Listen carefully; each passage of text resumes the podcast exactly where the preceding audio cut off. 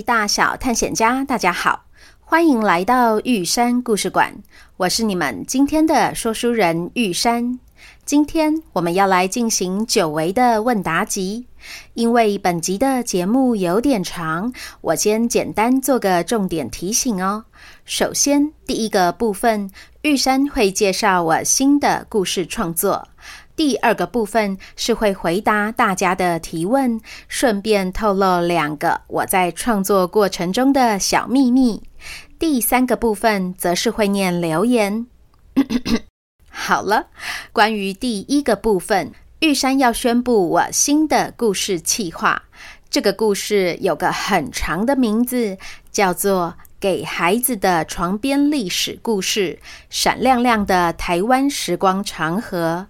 他是在讲关于台湾的故事，故事里一样有玉山非常擅长的奇幻元素，还有小探险家们很喜欢的寻宝过程，甚至是大家如果都有听过袖珍动物园，那你一定会特别有感觉，因为两个故事里一样都有逗趣，同时很有个性的动物，还都有神奇的交通工具，而且。我在屏东讲到的琉璃珠，在新故事里竟然成为了主角神秘力量的来源哦。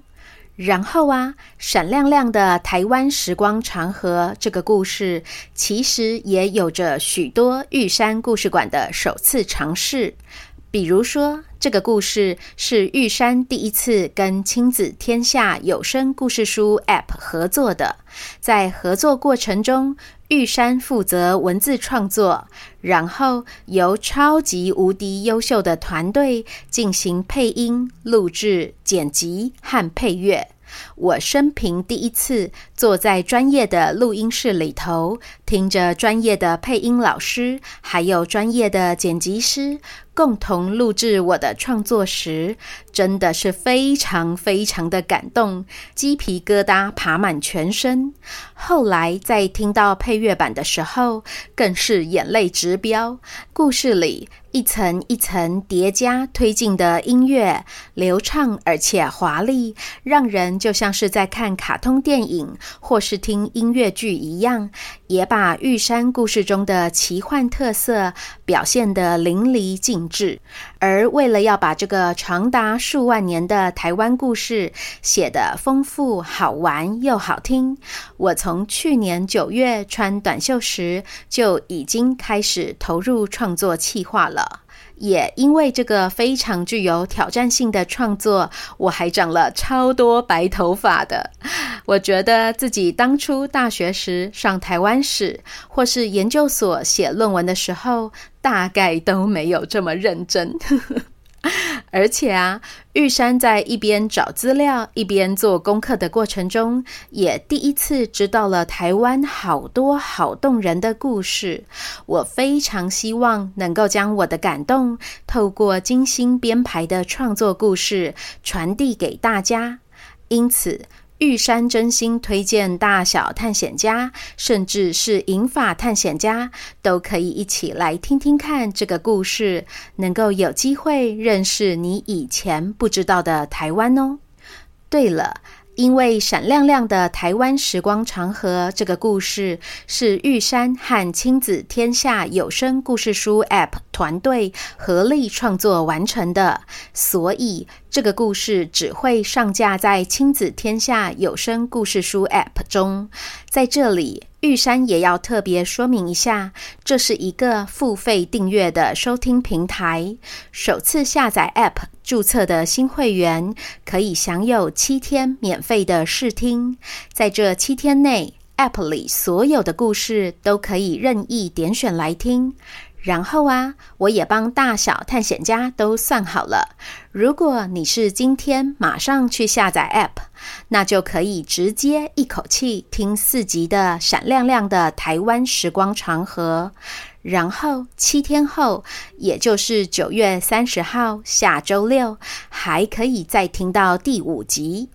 当然，玉山知道有些粉丝可能会觉得五集不够啊，我还想要知道后续会找到什么样的宝石，碰到什么样的动物，遇上什么样的奇幻故事。所以，玉山特别以创作者的身份，跟亲子天下商量了一个一般是团购大团才能够有的特殊优惠，让想要继续听故事的粉丝，可以在十月三号星期二到十月十号星期二期间，借由玉山提供的订阅连结，成为付费会员，这样就可以持续不间断的每周都在 App 里听到玉山创作的这个澎湃奇幻，然后精彩到翻跟斗的台湾故事。当然。App 里还有超多超多玉山也非常推荐的故事，我之后有机会再来分享给大家。详细的 App 下载、使用、收听以及团购订阅方式，我放在本集的文字说明中，还请大家参考。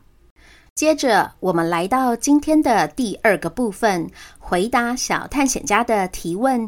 以及分享玉山创作的小秘密。首先是晨曦在 Apple Podcast 提问：亲子天下中闪亮亮的台湾时光长河是玉山的作品吗？是的，没错，那是玉山呕心沥血的全新创作。最近三个礼拜呀，我陆陆续续的收到一些大小探险家的讯息，都表示他们在亲子天下有声故事书 App 听到玉山创作的故事时，都惊喜到下巴快要掉下来了。尤其是因为故事并不是由玉山自己来念，所以一开始大家都不知道是我写的。但听到故事最后，发现有个很熟悉的声音，说着玉山的招牌问候语：“ 各位大小探险家。”才发现原来作者就是玉山。还有大探险家说，故事中帮宝石取名字的方式非常幽默，真的超有玉山的风格呢。也有人说，他们全家都觉得新故事就像是袖珍动物园的姐妹作，因为听袖珍动物园可以认识台湾的地理和美食，而借由闪亮亮的台湾时光长河，可以认识台湾的历史。目前为止，玉山收集到的回馈都是说故事非常好听，我们好喜欢哦！下一集什么时候会出现？玉山在这里也想要邀请还没有听过这个故事的大小探险家，赶快去听听看，然后让我知道你们的想法哦。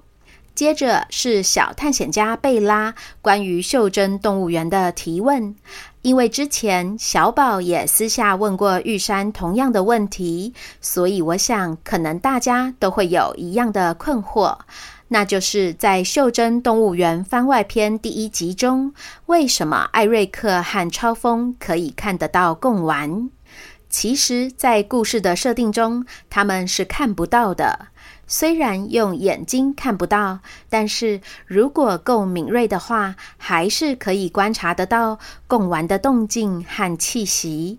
就像是在送呜呼回金门的那一集，超风虽然看不到呜呼，但却可以感受得到他们五只肉食性动物的侵略性，所以。纵使超风无法用眼睛看到贡丸，但他还是可以感受得到贡丸所散发出来满满的爱，也因此最后日久生情在一起了。再来是葵葵慢慢问说，破案姐妹花第五十二集中，小慧最后是不用坐轮椅了吗？是的。没错，这是玉山放在故事里面的小彩蛋，很高兴有好多粉丝都留意到了。还有大探险家说，听到小慧走上台，感动到都快哭出来了。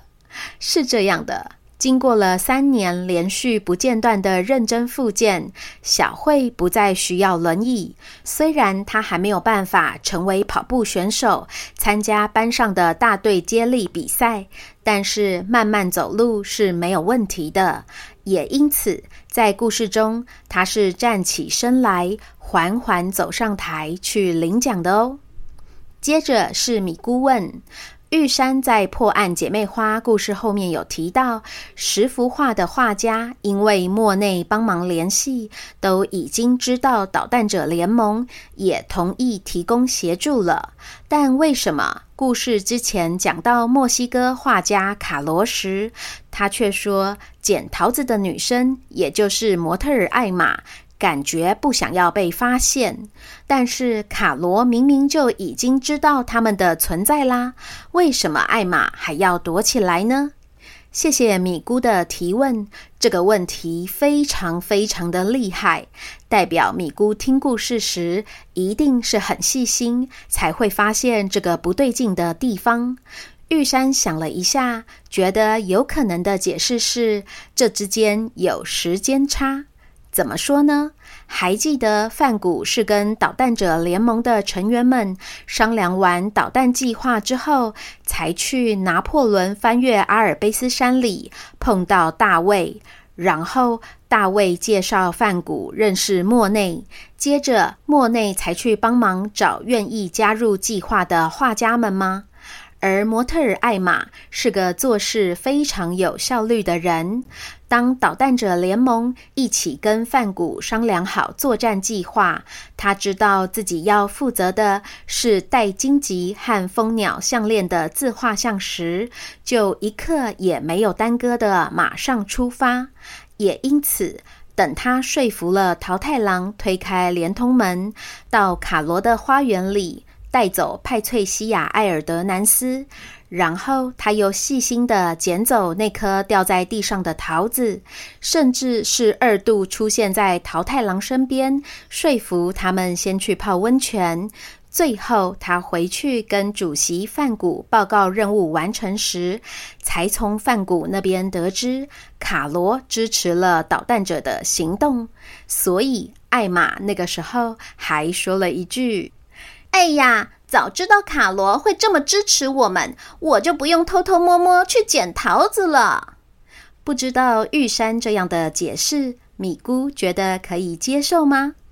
然后啊，我也想借由这个很厉害的提问，在这里说一个玉山创作的小秘密，其实是这样的。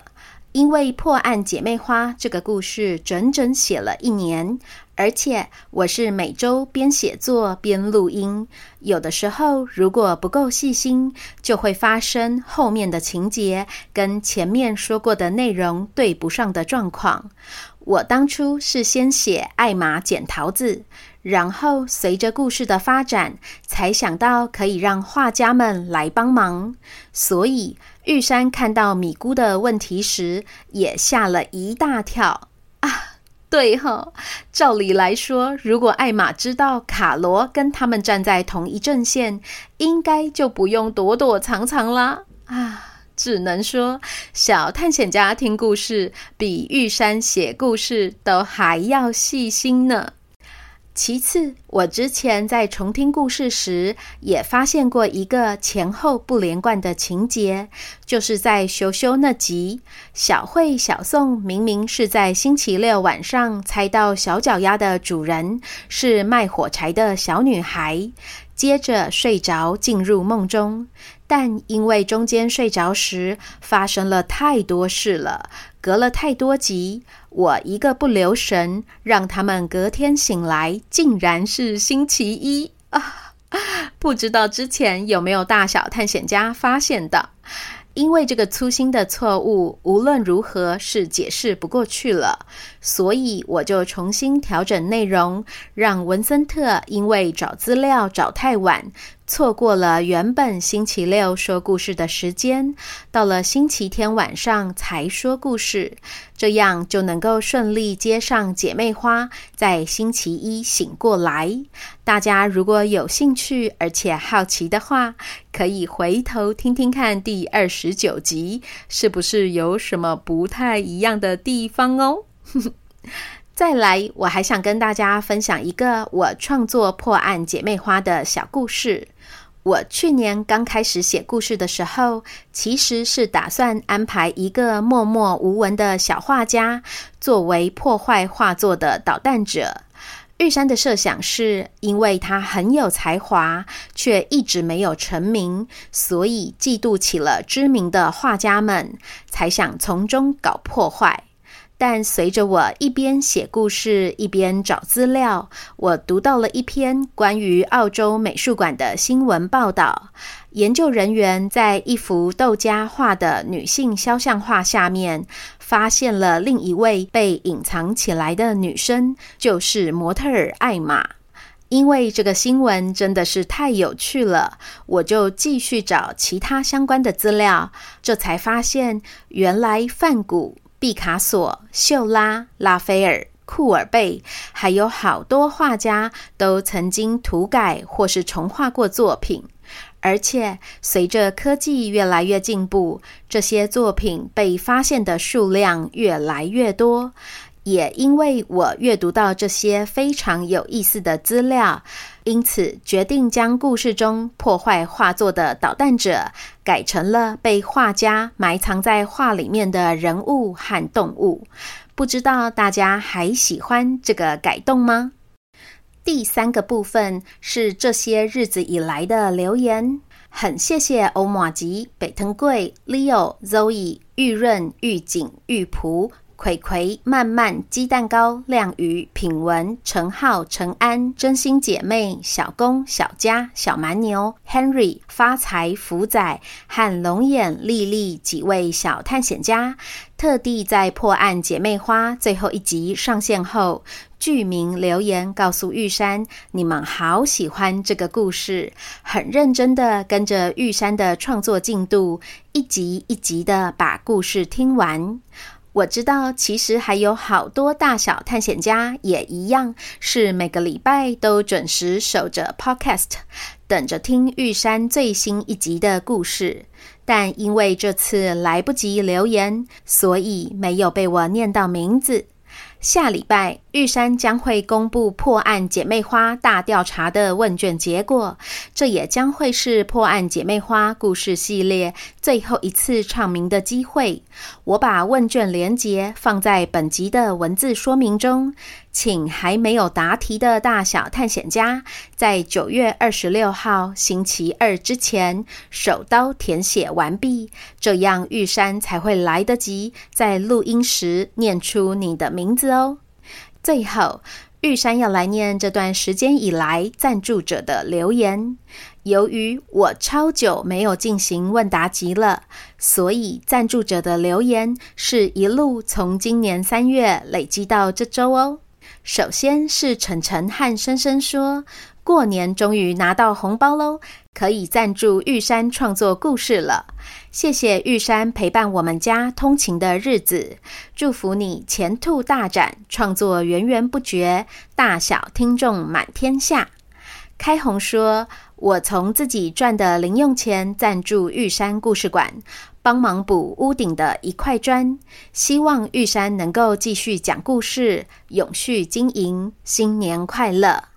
卓君阳说：“谢谢玉山说了那么好听的故事。”小皮球的妈妈说：“谢谢玉山用心准备故事，让小朋友专注在故事内容，享受完整的一个 podcast 故事，并说玉山加油。”庄以桥说：“玉山故事馆你好棒哦，给你一万颗星星。” Elsa 普勒说：“谢谢玉山的原创故事，爸爸在车上常放给我和妹妹听。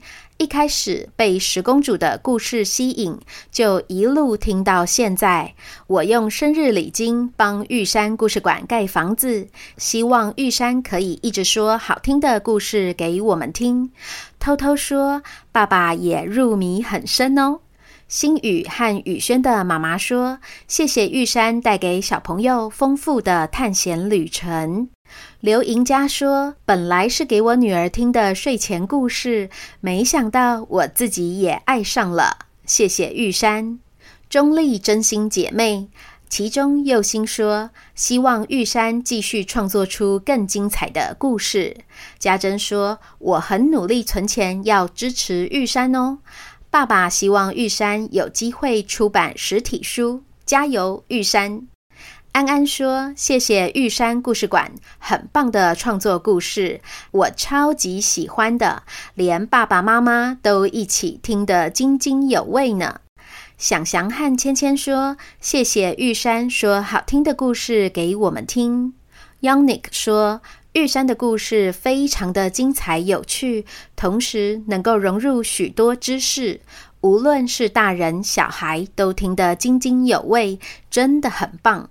杨之成说：“我们很喜欢你的故事。”王秀慧没有留言。安安说：“很喜欢你写的故事，富有各种小知识，打破刻板印象的人物设定，还可以一个人把故事说得这么有画面。”安安跟妈妈每集都听得很入迷，谢谢你。黄七七说：“希望有更多的故事可以听。妈妈暑假就要带我去蓝屿了，可以亲眼看到玉山说的靠背石和拼板舟了。”竹北红茶奶茶的妈妈说：“谢谢玉山说了这么好听的故事。”谢思彤说：“感谢玉山持续创作原创的内容，屡屡让人惊艳。”陈浩、陈安爱你哦。Cooper 说：“谢谢玉山创作了这么好听的故事给我们听。”俏俏、龙龙和妈妈说：“写原创故事很不容易，玉山的故事难能可贵，独树一格。谢谢玉山陪伴我们很多时光。”林云秀说：“玉山很棒，很用心，我很欣赏你的创意。希望我的孙女常常接触你的故事，长大后也能有灵活的头脑，一点点的建造费，希望对你有帮助。”俊祥和平安说：“我们用自己的零用钱一起盖玉山故事馆，并且天天模仿玉山故事馆的片头、片尾和主题曲，只是改成了俊祥平安故事馆。请玉山要好好休息，保重身体。我们还想要听你更多、更精彩、迷人的故事哦。”张吉贤没有留言。博如说：“谢谢玉山讲故事给我听，我最喜欢的是《破案姐妹花》。《破案姐妹花》结束了以后，期待新的故事。我是用自己的零用钱一起盖玉山故事馆哦。”林奇燕说：“我很喜欢玉山的故事，谢谢玉山创作了这么精彩的故事，让我们可以跟着故事去探险，每一趟旅途都充满惊喜，真的是太棒了。”最后是林俊义说：“请继续创作精彩的故事。”非常谢谢以上各位赞助者。因为有你们的支持，让玉山故事馆越来越坚固，也让玉山更有底气，能够继续往前走，为大小探险家创作出更丰富而且缤纷的故事，带着大家在奇幻、充满想象力的世界中探索冒险。对了。十月份的寿星许愿池已经放在脸书粉砖的置顶 po 文喽，请想要十月生日祝福的小探险家们，在十月三号星期二之前留言，这样玉山才来得及在十月第一周送出给你们的祝福哦。就先这样啦，这里是玉山故事馆，我是玉山，我们下回见。